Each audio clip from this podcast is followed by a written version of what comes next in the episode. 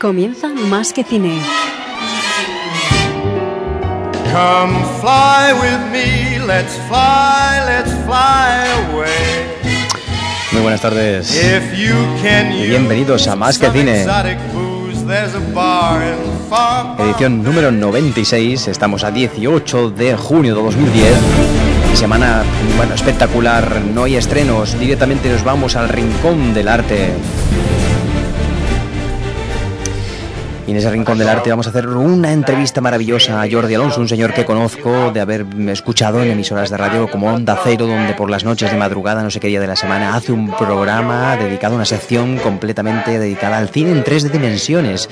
Y nos va a hablar de muchas curiosidades, cosas realmente fantásticas. Y aparte vamos a tener a José Luis Dana en Los Olvidados con Alfred Hitchcock, el último apartado de toda la temporada. Y a José Luis eh, Dana, y aparte tenemos también a Xavi Pires en el otro lado del Atlántico con unos comentarios sobre eh, no- bueno, novedades, películas que llegarán en verano. Vamos a empezar ya directamente con el programa eh, número 96. A good old-fashioned affair as we sing this finale. We hope goes up your alley. No death, like you get in Macbeth. No ordeal.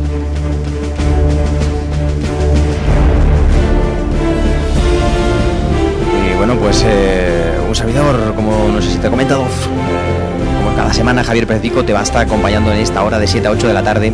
Vamos a empezar en la sección de Al otro lado del Atlántico con Xavi Pires eh, y nos va a hablar de los últimos estrenos de cara al verano.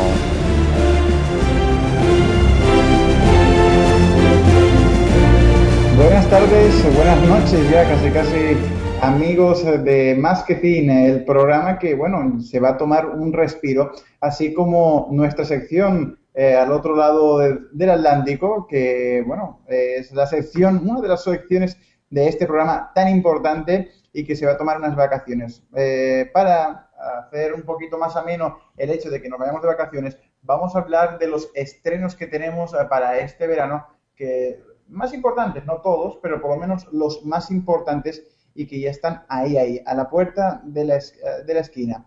Eh, por ejemplo, entre ellos está Karate Kid, la nueva película, el remake de la película del mismo nombre, que mostrará a una madre soltera que por motivos laborales tendrá que mudarse a China con su hijo menor. Eh, ya en este nuevo lugar, el niño es víctima del típico bravucón, por lo que aparece Jackie Chan para enseñarle Kung Fu, el cual le abre un nuevo mundo. O sea que ya sabéis, el Karate Kid, una de estas películas de este verano, eh, yo no creo que haga mucho, mucho, que, deje gran mella, aunque hay que tener en cuenta que Jaden Smith es el hijo de Will Smith, o sea, eh, habrá que tener en cuenta eso para poder ver esta película.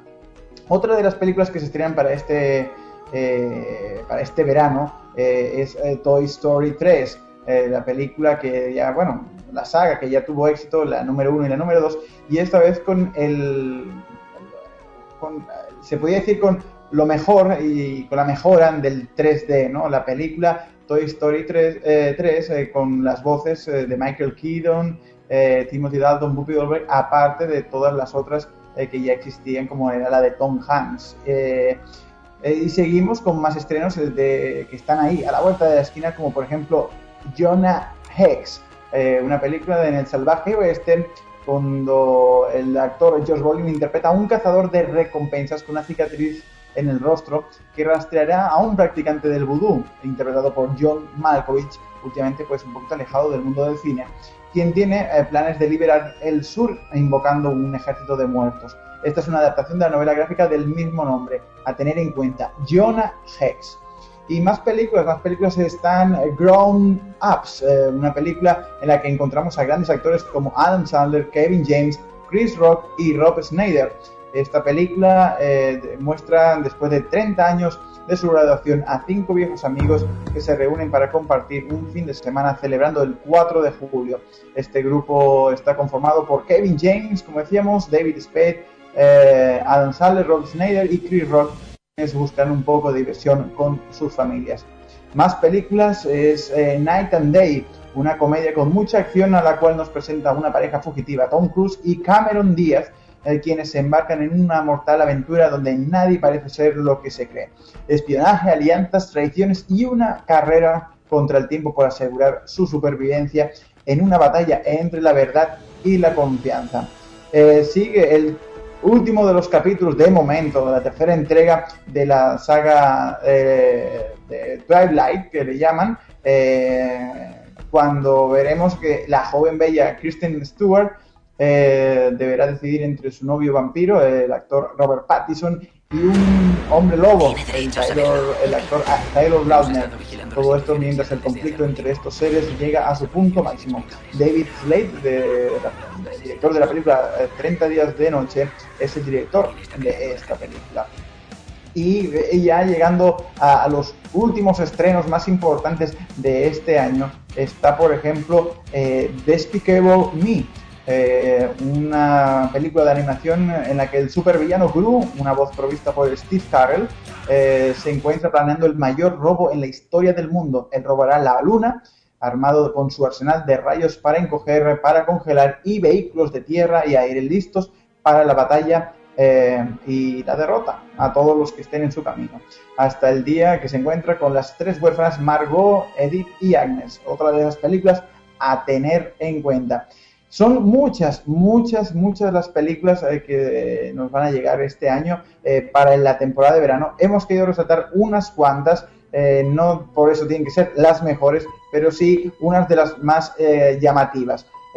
también, como les digo, hay muchísimas más, pero no tenemos más tiempo. Y es que esta semana, más al otro lado del Atlántico, es un poquito más corta. Así que un abrazo, un beso y nos vemos el próximo eh, trimestre, por decirlo de alguna forma, en septiembre, si Dios quiere, y estaremos otra vez por acá para hablar otra vez de cine. Disfrutar unas buenas vacaciones con muy buen cine.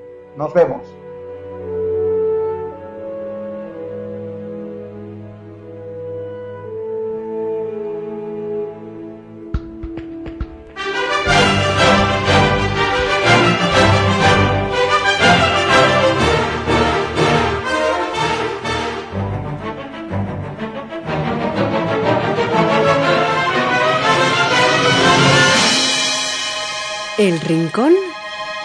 Del arte. Y llega el momento tan esperado que, bueno, hablamos la semana pasada de presentar a Jordi Alonso en su especial Cine 3D que va prácticamente a durar casi 30 minutos, casi todo el programa, para despedirnos después, posteriormente, con José Luis Dana.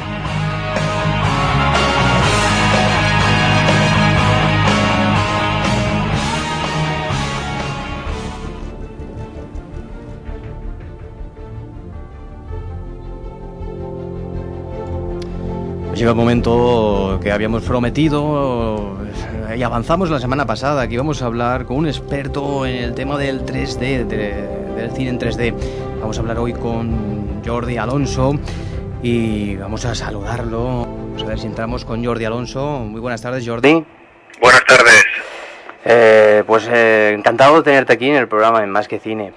Eh, bueno, pues es un placer eh, tenerte aquí, de verdad, porque bueno, sabemos que eres una persona con, unos conocimientos sobre la materia bastante importantes, estás al día en todo lo que es esta vanguardia del cine en 3D, de, los que de lo que nos está llegando de golpe a todos, ¿verdad? Porque es un, bueno, yo creo que es un boom muy rápido el que ha llegado desde, desde el estreno de, Avatar, que llegó hace muy poquito a, las pantallas, eh, pero bueno, más bien el que no está al día no sabe muy bien qué es el 3D. ¿De qué estamos hablando cuando hablamos de cine 3D exactamente? Eh, ¿Qué, nos ofrece este, este nuevo...? Bueno, si, buscas cine 3D en Google, lo primero que sale es mi web, porque es cine3d.com. Es la primera. y, así aprovecho para hacer publicidad, pero no, aparte de eso, y bromas aparte, bueno, se habla de imágenes estereoscópicas. Eh, eh, estereoscópicas significa que tiene más de un punto de vista. Bueno, estereoscopía de hecho es una palabra griega que creo que significa visión sólida. Es visión en relieve, más más bien. Eh, ¿Qué ocurre? Pues que, eh, como bien sabes, no es una cosa nueva, pero, pero sí, eh, lo que ha explotado es una película como Avatar y un señor como James Cameron que ha hecho que el 3D se conozca de golpe eh, cuando es algo que tiene muchos años. ¿no? Y lo que ocurre es que esta tecnología de, de, imagen estereoscópica eh, simula mm, de una manera bastante realista lo que es la imagen eh, en tres dimensiones, la imagen en, relieve que podemos apreciar en, nuestro día a día la mayoría de, nosotros. Eh, por desgracia, estamos en un, en un nivel de la tecnología que algunos expertos denominan que estamos en la primera en la primera generación de pantallas estoy de acuerdo con ello que necesitan de gafas para poder eh, ver en, relieve. Y este tipo por qué por qué tenemos que encontrarnos ahora mismo pues hasta con cuatro o cinco tipos no sé exactamente cuándo hay de, gafas a la hora de ir a, un cine y bueno que puedes encontrar que una semana la estás viendo con unas gafas de un modelo y y, luego vas y la ves de otra manera. ¿Por qué es esto? Bueno, es un tema de las patentes. ¿eh? Yo estoy seguro que los que fabrican las gafas de un tipo le gustarían que todas fueran como la suya y, que cobraran royalties, ¿no? Pero hay otras empresas que no están de acuerdo en esto y quieren imponer su estándar. Eso es una guerra eh, de fabricantes que cada uno barre para su lado y yo creo que eso, la base de eso es que estamos aún un poco lejos de la perfección del 3D. Y sinceramente, de los cinco tipos de gafas, como bien dices que hay, cinco tipos de tecnología 3D que hay eh, de gafas, ninguna es perfecta. ¿eh? Todas tienen sus puntos buenos y sus puntos malos. Entonces, mm, claro, no puedes decir que esta es mejor, esta es peor. No, eh, todas son buenas y todas son malas. Yo he visto buen 3D con los cinco tipos de gafas y he visto mal 3D con los cinco tipos de gafas. es nada más que eso, es un, es un tema económico, un tema de competencia estamos en un mercado libre y, hay tecnologías eh, complementarias o competitivas que permiten visualizar ese 3D de una manera diferente. Básicamente, el hecho de que se necesiten gafas es que nuestro sistema visual funciona con dos ojos y eh, reciben por un lado la imagen del ojo izquierdo, por el otro la imagen del ojo derecho y el cerebro es capaz de fusionar esas dos imágenes en un proceso de estereopsis que eh, produce la imagen en relieve. Por lo tanto, la imagen en relieve es algo, eh, digamos, a nivel cognitivo, a nivel, a nivel de, mente, no a, nivel mental, no a nivel visual. Y em, la única manera que tenemos a día de hoy, en el siglo XXI, 2010, año 2010, para separar esas imágenes de manera que te lleguen al ojo izquierdo la imagen de la cámara izquierda y al ojo derecho eh, la imagen de, de la cámara derecha, la única manera que hemos conseguido hasta ahora es mediante gafas y esas gafas separan esas imágenes de una manera especial. Unas se basan en filtros de colores, otros se basan en, en frecuencias de, pues, de, eh, bueno, en, polarización de, la luz, sea circular o lineal, otras funcionan por eh, filtros de, interferencia, otras funcionan por obturación LCD. Son todos sistemas distintos para hacer lo mismo, que es separar la imagen izquierda de la derecha. De esa manera puedes llegar al cerebro con esas imágenes separadas y el cerebro es capaz de fusionar esas dos imágenes en una sola y crear esa sensación de relieve. Y, cuando, porque bueno, el, el, cine en 3D ya funcionaba desde hace unos años, ¿verdad? Y desde hace, bueno, el cine IMAX, por ejemplo, de Barcelona, ¿no? Pues ya lo estaba, bueno, explotando desde hace ya mucho tiempo, ¿no?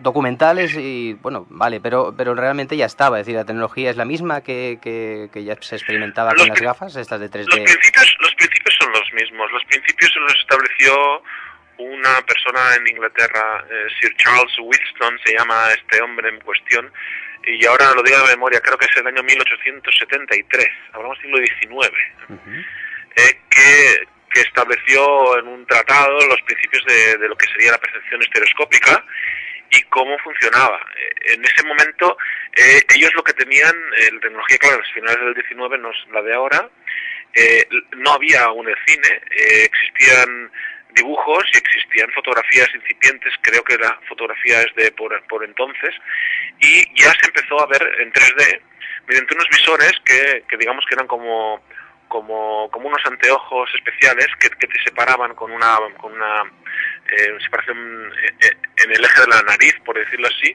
y a los dos lados te ponían dos fotos pequeñitas que eran captadas, o dos dibujos, con una ligera disparidad se tomados con un diferente punto de vista y eso al verlos cada uno un ojo separado, em, cada, imagen por un ojo separado, veías esa sensación de relieve. pues hablamos del siglo XIX, no hablamos de, de, de Avatar ni siquiera de IMAX. Eh, y luego eh, los hermanos Lumière ya tienen una película estereoscópica, eh, famosa llegada del, del tren a la estación, tiene una versión estereoscópica eh, que yo he tenido la suerte de ver eh, una vez proyectada, no entonces en directo cuando se hizo, pero sí en, eh, en un eh, documento recuperado de archivo. Y luego he visto muchas cosas en blanco y negro, y luego hubo en color también, eh, eh, con la llegada del color en los 30, en los años 50, luego hubo todo el boom de, de las secuelas 3D de, de películas de terror, de tiburón, de, de películas de estas de tipo De- Freddy Krueger, todo tipo de películas. Sí, hubo versiones versiones 3D, eh, incluso Spy Kids, eh, y, y eso usaban tecnologías eh, anaglifas, tecnologías basadas en, en, eh, en proyecciones analógicas sobre película de 35 milímetros.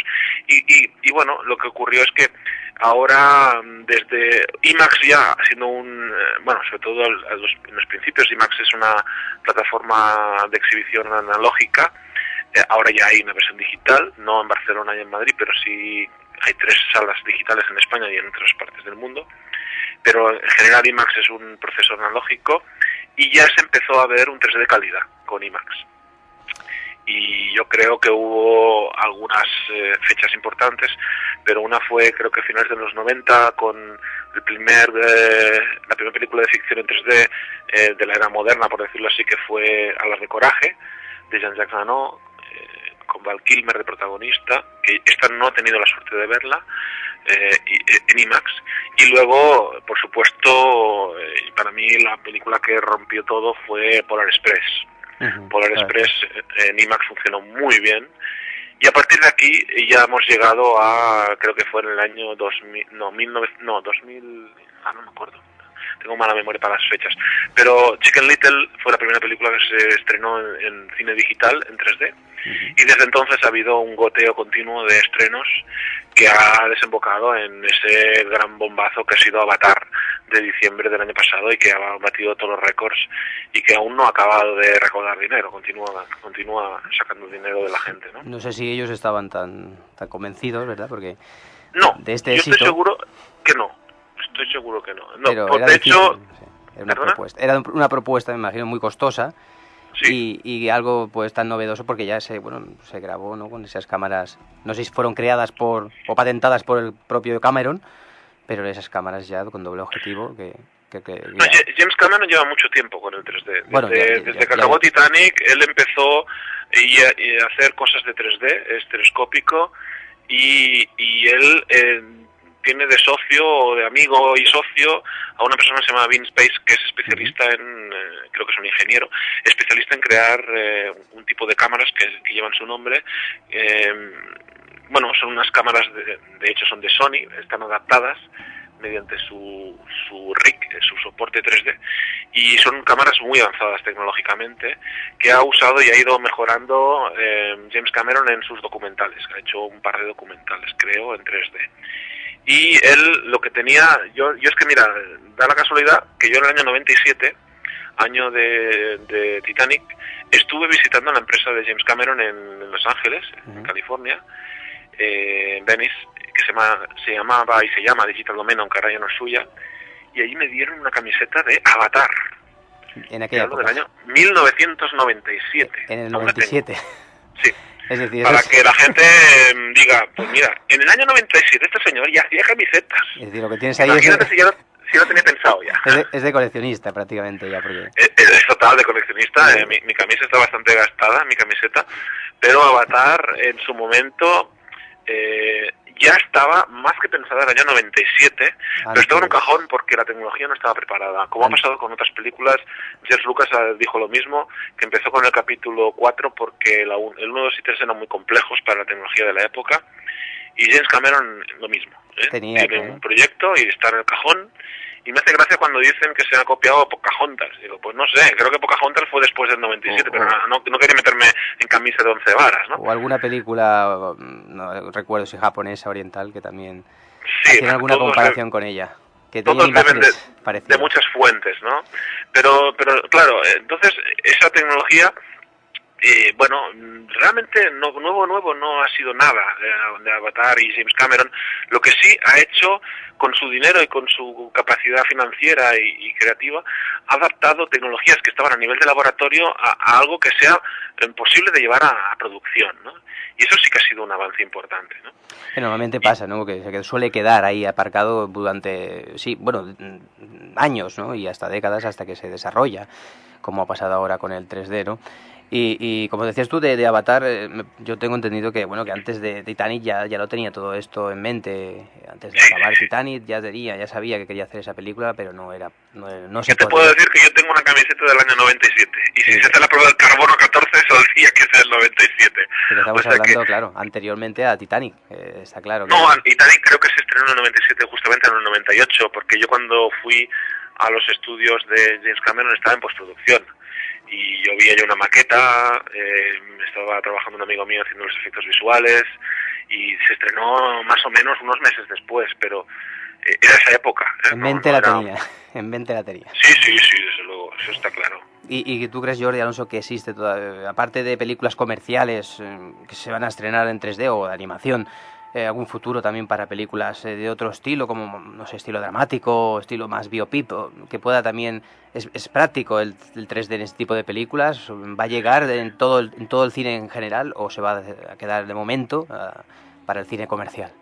Mira, esta pregunta yo creo que he dicho muchas veces en mi blog y hablando en conferencias y tal, que no tenemos perspectiva histórica. Eh, tenemos que ahora analizar, de hecho yo lo vi hecho así, en, una conferencia en la que estuve, eh, si miráramos ahora los titulares que se están eh, preguntando ahora sobre si esto es una moda o no, si esto se va a popularizar, si va a llegar a todas partes o no.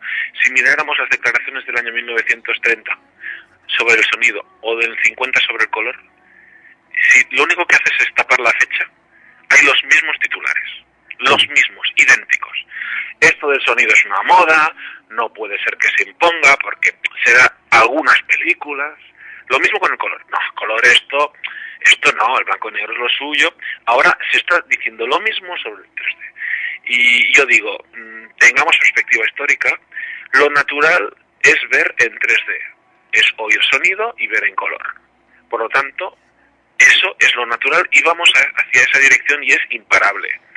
Entonces, lo que nos proporciona el siglo XXI, la tecnología del siglo XXI, es una calidad digital que nos permite que esa experiencia por primera vez sea buena. Yo no digo excelente, digo buena.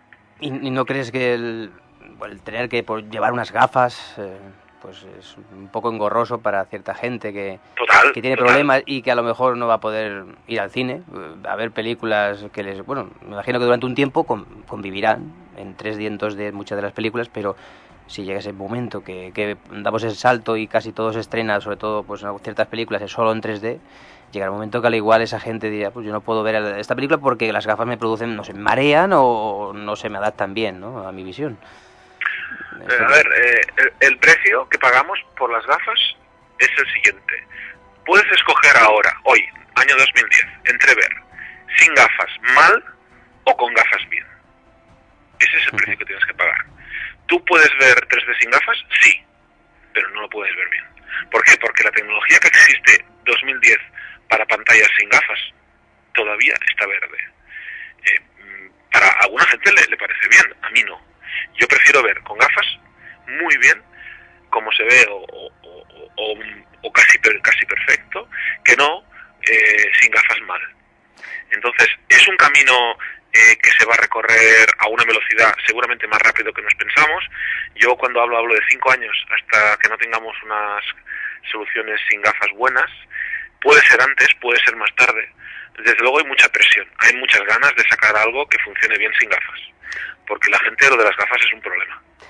Y seguramente que llegará eh, no mucho tiempo, porque claro, no sería muy práctico, a lo mejor pues eh, aguantar muchos años eh, con este sistema que a lo mejor... Yo creo que, que, que hay un porcentaje importante ¿no? de gente que, que, que, tiene problemas ¿no? para poder ir al. Se habla, se habla de un 15% de personas que tienen algún tipo de, de incomodidad a la hora de ver este 3D de primera generación, de un 15% con uh -huh. alguna, y luego de un 2% esos son estudios, no me invento las cifras, eh, eh, y un, aproximadamente un 2 o un 3% de personas que se llaman ciegos estereoscópicos. Gente que no puede ver 3D y que seguramente en- por, su, por sus eh, problemáticas visuales o fisiológicas no ven en 3D tampoco en la realidad.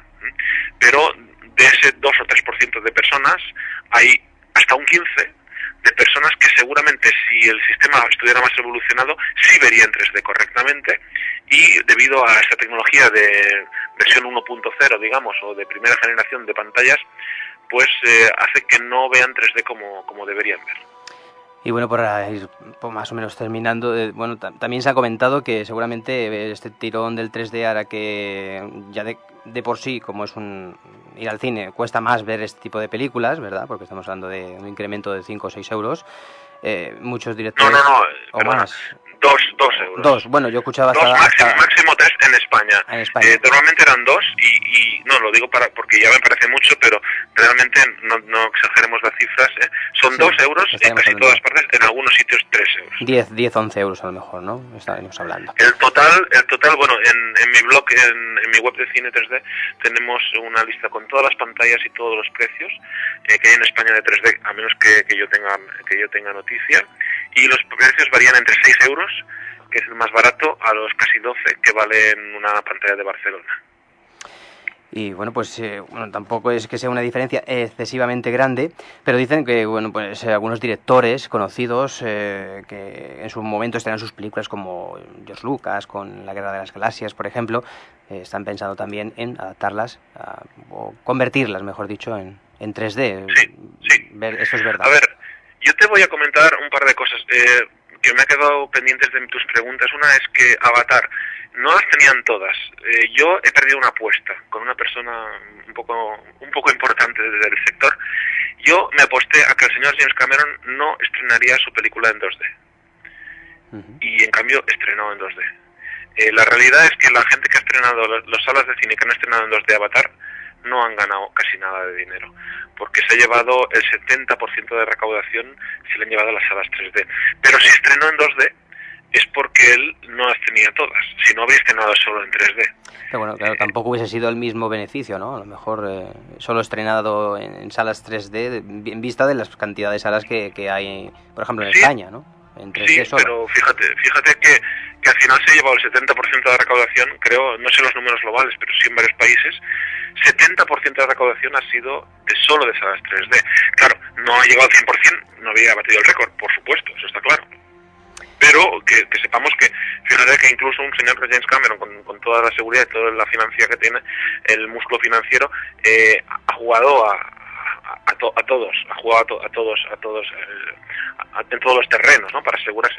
Y también eh, te quería comentar también el tema de, de otras películas y perdona que, que te, que te pierda el hilo y ahora ahora volvemos no hay problema. retomamos el tema el tema de la conversión Em, eh, otras películas yo he visto una película pequeñita e independiente mm, que es una historia de un señor un abuelo y su niña que están en en un, eh, en un pueblecito de las montañas de Montana eh, con la nieve y que la niña es de ciudad y el abuelo es del pueblo y, y ella descubre lo que es la naturaleza, los lobos y las carreras de, de, de huskies siberianos y tal y tal.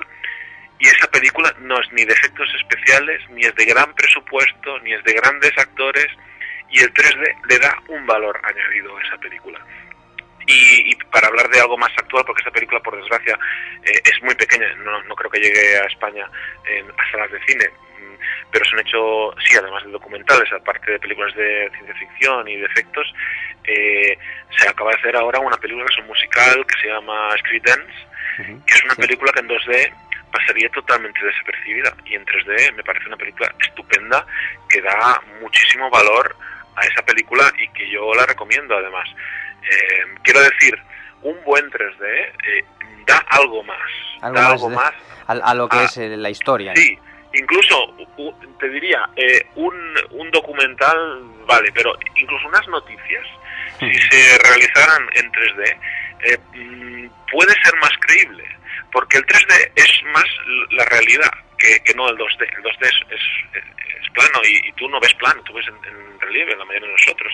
Por lo tanto, algunas cosas se podrían parecer más creíbles.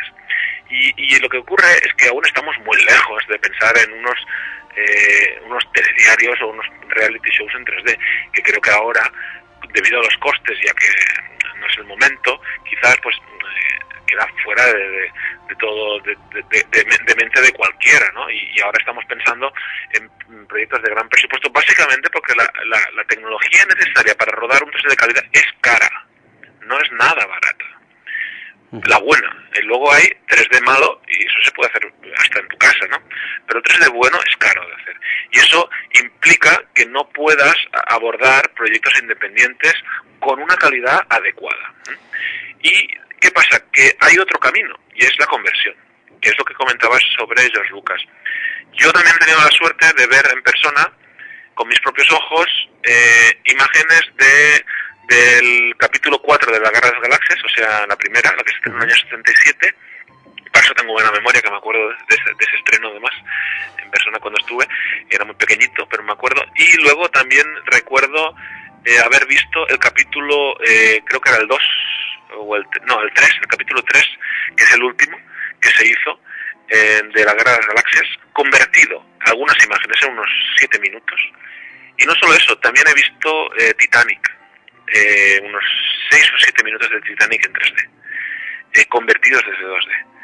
Y es un, es un camino muy interesante que ha, ha, sufrido un parón, un parón debido a que se creía que no habría suficiente, suficiente contenido para ocupar las salas y al final lo que ocurre es, es, es, al contrario, que no hay suficientes salas para, para el contenido. Con lo cual las conversiones eh, que tenían que haber eh, rellenado esas parrillas eh, no, no han llegado a, a, ocurrir y hay algunas conversiones. Ha habido una muy mala que ha sido Furia de Titanes y ha habido una buena que hemos visto que es eh, Alicia en el País de las Maravillas, uh -huh. que para quien no lo sepa está rodada en 2D y convertida a 3D. Y, y, creo que veremos a partir de ahora cosas buenas y cosas malas en 3D eh, que se han hecho convertidas y que se han hecho eh, con, con cámaras dobles eh, y, creo que es una época que pasó con el sonido, pasó con la imagen en color, pasará con el 3D. Mucha gente dirá que ahora soy experto y que quiero hacer en 3D esto y, y lo va a vender porque es buen vendedor, pero hará un churro. Y habrá otros pues que quieran entrar por precio y va a haber una guerra que es normal en estas en esta época y al final quedarán pues los que mejor se adapten al cambio, ¿no? Pues estamos esperando que llegue todo ese cambio. Mientras tanto, nos iremos eh, pues, adaptando a todo lo que llegue. Igualmente en la televisión, eh, con todo el tema del cine 3D en casa. Y, y que bueno, que, ya se están vendiendo pantallas ¿no? de, de última generación en 3D. Hay varias marcas que ya lo están eh, bueno, poniendo en venta.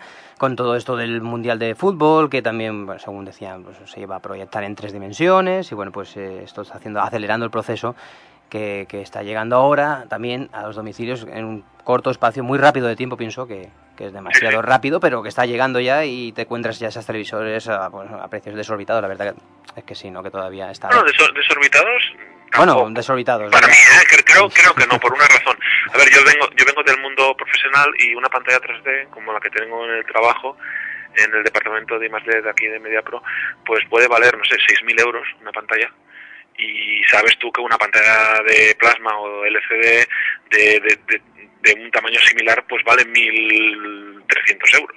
Sí, está dices, por, bueno, sí. pues de 1.300 a 6.000, bueno, pues, eh, pues es lo que ocurre. Ahora, las nuevas pantallas 3D que están saliendo a la venta, han salido las de Samsung y las de Panasonic y van a salir en breve, si no han salido ya, Sony, LG y muchas otras, eh, se están vendiendo a un precio aproximado de, de menos de 2.000 euros algunas de ellas. Sí, por ahí y, te, y, te, dan el, el reproductor de Blu-ray.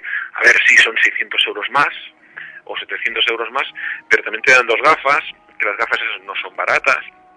Eh, quiero decir que, a ver, eh, son caras, sí, no nos engañemos, hay crisis, sí, sí. pero hablamos de una televisión Full HD con una calidad muy alta y que te permite hacer 3D. Y, y yo creo que el precio es más caro, sí, pero tampoco es desorbitadamente más caro. Hay que esperar un poco a que, como todo, ¿no? Eh, hay que esperar a que todo esto avance y seguramente que en muy poco tiempo bajarán los precios, seguro. Eh, yo, yo más sí. que bajar los precios, yo lo que creo que hay un problema es de contenido. ¿no? Eh, ahora te compras una tele en 3D y ves mmm, casi nada, por no decir nada. No hay nada. claro. Eh, porque hay alguna cosa que ha hecho el Plus, pero poca, y, y algo que hace Televisión de Cataluña aquí en Cataluña, eh, de pruebas, y, y- y- y luego darle el botón que algunas teles tienen para convertir de 2 de 3D, pero realmente contenido de calidad 3D no hay. Eh, que esto va a cambiar, eh, seguramente durante este año cambiará, pero ahora mismo en España no hay contenidos. Lo que sí que va a venir, y va a venir a finales de este año, es el Blu-ray en 3D. Y eso, eso va a cambiar mucho las cosas y también las consolas, videoconsolas en 3D, eh, mediante actualización de firmware o nuevas videoconsolas que permitirán jugar en 3D. Eso sí que va a ser un impulso para las ventas de televisores porque entonces sí que vas a ver la diferencia de jugar en 3D o de ver una película en 3D. ah, entonces eso justificará, creo, las compras. Pues Pero ahora lo, lo veo un poco un poco un capricho, ¿no? Porque pocas cosas se pueden ver ahora en 3D. A mí me va bien, porque yo ahora con las pantallas, tengo pantallas más baratas y lo que estoy haciendo aquí en el Departamento de Investigación y Desarrollo podemos verlo a un precio más bajo, pero fuera de eso, la mayoría de gente que no está produciendo contenidos en 3D tiene un problema para, para ver contenidos. De hecho, bueno, está llegando también a incluso a las cámaras de fotos y, y las cámaras de vídeo en 3D HD y bueno, pues esto ya es imparable porque eh, si ya están apareciendo en el mercado es cuestión de, como dices tú, eh, tiempo, solamente tiempo para que todo esto, este boom llegue y, y se acabe asentando. Bueno, yo no te quiero hacer perder más tiempo porque sé que tu tiempo Bueno, es un, es un placer. Lo que Y- pasa y que te agradezco que hayas esto- estado aquí. Que, que- que- que estamos, los que nos dedicamos al 3D estamos bastante. Y No. entre proyectos de I+D, entre producciones y entre pruebas y entre cosas, realmente estamos bastante liados. Pero ha sido un placer hablar con vosotros eh, aquí en vuestra emisora. Y nada, hasta la Ya, próxima. sa- ya sabes que, que estamos aquí y esta es tu casa. Y recordad que tienes varias páginas de cine, eh, www.cine3d.com, todo relacionado con cine en 3D está en esa página, eh, cine3d.com, y la otra cine.com, www.cine.com, donde hay un- he visto un directorio muy completo eh, con todo lo relacionado con el mundo del, del cine y vale la pena consultar estas dos páginas de Jordi Eh, Alonso. incluso eh, tengo algunas más, pero relacionadas Bueno, con si las 3D quieres- también tenemos si la quieres 3D, ma- 3D Magazine. Esa también, eh, eh, esa también Eh, magazine como en inglés, magazine, que esta es una web eh, también de 3D que, mira, por suerte eh, he tenido un, compañero de, de Fatigas que, que ha tenido más gusto que yo a la hora de hacer los diseños de la web y está bastante mejor diseñada que las otras dos. Eh, y, y la verdad es que esta está más enfocada a ser más divulgativa a nivel de todos los cualquier nivel y cine3d.com es más eh, enfocada a ámbitos profesionales Sí. por lo que se trata en ella y luego algún día espero tener tiempo para hacer un rediseño que se merece porque realmente es eh, bastante lamentable el diseño de la web pero como tampoco tengo sponsors no puedo ni siquiera encargarlo con lo cual es, es un poco complicado, Complicado. Y, y, y la otra web cine.com es una web que tenemos eh, con, con otros socios desde hace muchos años y fuimos uno de los pioneros en Europa en, en hacer descargas legales de cine de manera que los productores podían vender sus películas subiéndolas a, a esta plataforma y luego descargarlas eh, para móvil o para o para ordenador y, y luego ver esas películas la- legalmente significa pagando ¿eh? Y, y eso eso es un proyecto que se inició en el año 97 eh, ahí, ahí es nada pero que por desgracia debido a mi a mi trabajo eh, lo tengo un poco abandonado Eh, pero espero que en breve volvamos a retomarlo Pues nada, eh, lo dejamos aquí, Jordi. Muchísimas gracias, Gracias. ¿eh? Gracias por ti. estar aquí.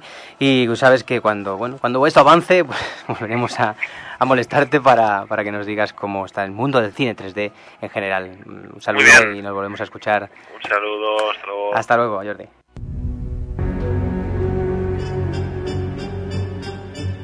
Los Olvidados, una sección presentada por José Luis Dana.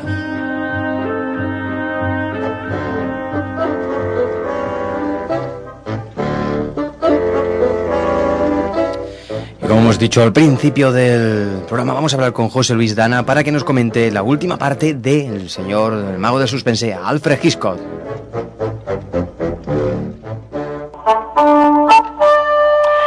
Buenas tardes, José. Dicho, hoy cerramos ya el, el extenso ciclo eh, que hemos hecho sobre Alfred Hitchcock, comentando un par de, de cosas sobre su carrera, ya repasamos un poco toda su filmografía así a grosso modo, y hoy os voy a hablar de un par de cosas, una de ellas es eh, el MacGuffin, que es, es un- una especie de truco cinematográfico que empleaba mucho Alfred Hitchcock y que no es otra cosa que, bueno, una parte de lo que se cuenta en la película, un- un- uno de los hilos narrativos, que nos hace sospechar o creer en algo que en realidad no tiene nada de importancia en la película, eh, en el devenir de la historia, ¿no? Es como una especie de truco, como ya hemos dicho antes, cinematográfico, para entretenernos, pero en que en realidad no tiene eh, absolutamente nada que ver con la trama. Eh, es una cosa que va paralela a la trama, pero que en el, en el final de la película, en- en- cuando ya la, la película pues eh, toca al- todos los temas y los y los cierra, el, el, MacGuffin es esa pequeña historia que nos ha contado que no tiene nada que ver con, no influye para nada en el, en el desenlace de, la historia.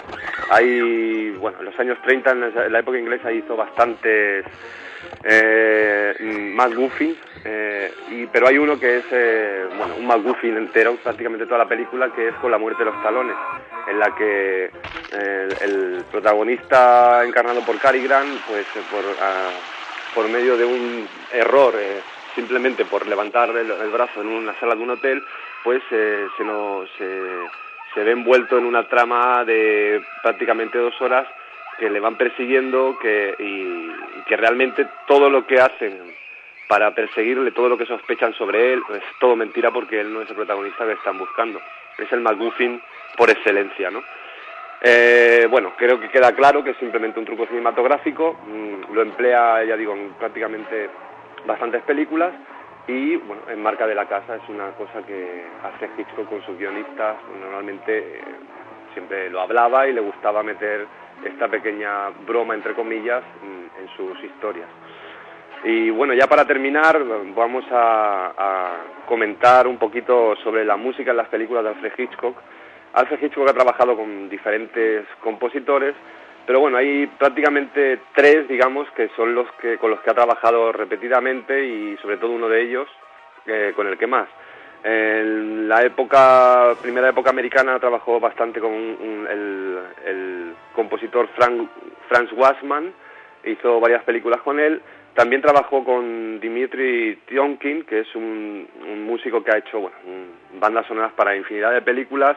En, este caso, por ejemplo, hizo pues tres seguidas que son Extraños en un tren, Yo confieso y Crimen perfecto en los años 50, pero el verdadero compositor de las bandas sonoras, lo, lo que ha quedado para la historia, y si no, ahí queda esa maravillosa banda sonora de Psicosis, por ejemplo, es el compositor Bernard Herrmann.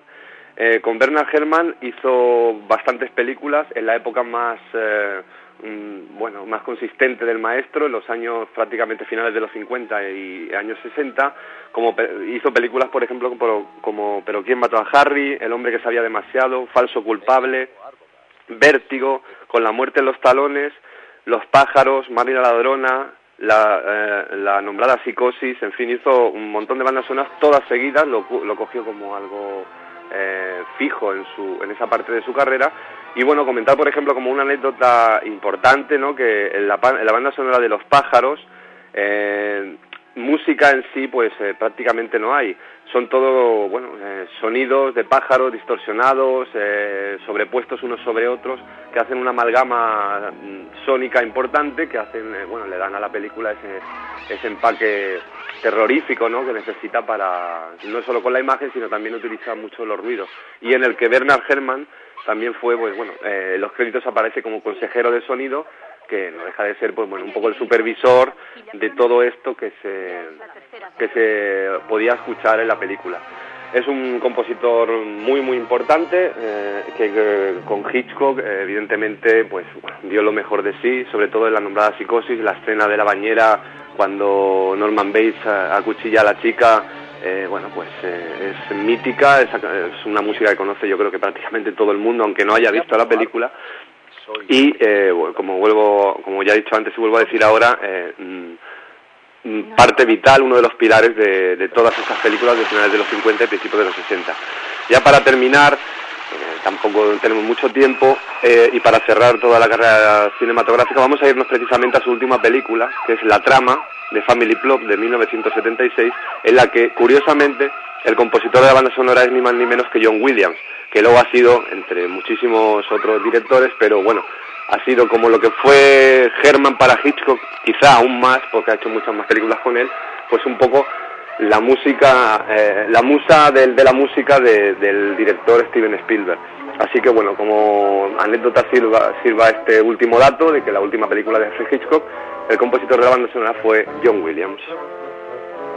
Y también comentar eh, que ya hemos hablado en otros programas que bueno hubo una etapa importante de su carrera que realizó bastantes eh, bueno la serie de televisión famosa Sí. Hitchcock presenta que empezó me parece siendo en blanco y negro y de capítulos de duración de media hora. Sí. y posteriormente ya incluso en color y, y de duración mayor incluso una hora.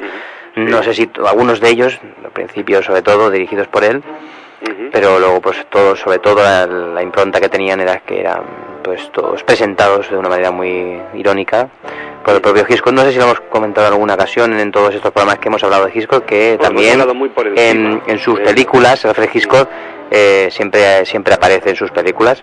Sí, al principio una- al principio de ellas en a los primeros dos tres cuatro cinco minutos en una imagen rápida de movimiento de cámara que prácticamente si no se busca pues no se aprecia Sí, es, es- una de las... Creo que lo hemos- comentamos muy por Sí. encima en algún programa anterior. De todas maneras, ya lo es lo que hemos hablado varias veces durante todo este ciclo sobre el maestro del suspense. Tiene tantísimas cosas, tantísimos datos y tantas anécdotas que es imposible abarcarlo Mm. todo. Sí, nos hemos dejado mil cosas en el tintero, pero bueno, Bueno, de todos modos, hemos, que- hemos hablado durante, durante cinco o seis programas, no sé exactamente cuántos han sido, me parece que cinco, y hemos intentado, como hicimos en la época que hablamos del mago también, maestro Chaplin, Sí. y bueno, yo creo que ya es un momento, bueno, de dejarlo aquí, de despedirnos, ¿no?, de cada la temporada que viene y de animar a la gente a que nos sigas escuchando en tu sección, Los Olvidados, y que la temporada que viene volveremos con más eh, historias de este estilo, de estilo directores o grandes actores o actrices, y podremos darle pues un repaso más profundo a sus carreras y a sus vidas. Pues sí, Eh, bueno, decir simplemente que si la temporada que viene tercia y espero que sí, pues eh, volveremos a, a encontrarnos para hablar de, bueno, de toda del mundo cinematográfico en cualquiera de sus eh, aspectos. Y bueno, el tema este de hacer los ciclos, la verdad es que a mí me ha, me ha gustado y creo que podríamos repetir. Y simplemente, bueno, despedirme de toda la audiencia, despedirme de ti. eh, ha sido un placer, como siempre, volver a estar contigo una temporada más. Igualmente. Esperemos que la que viene sigamos eh, escuchándonos.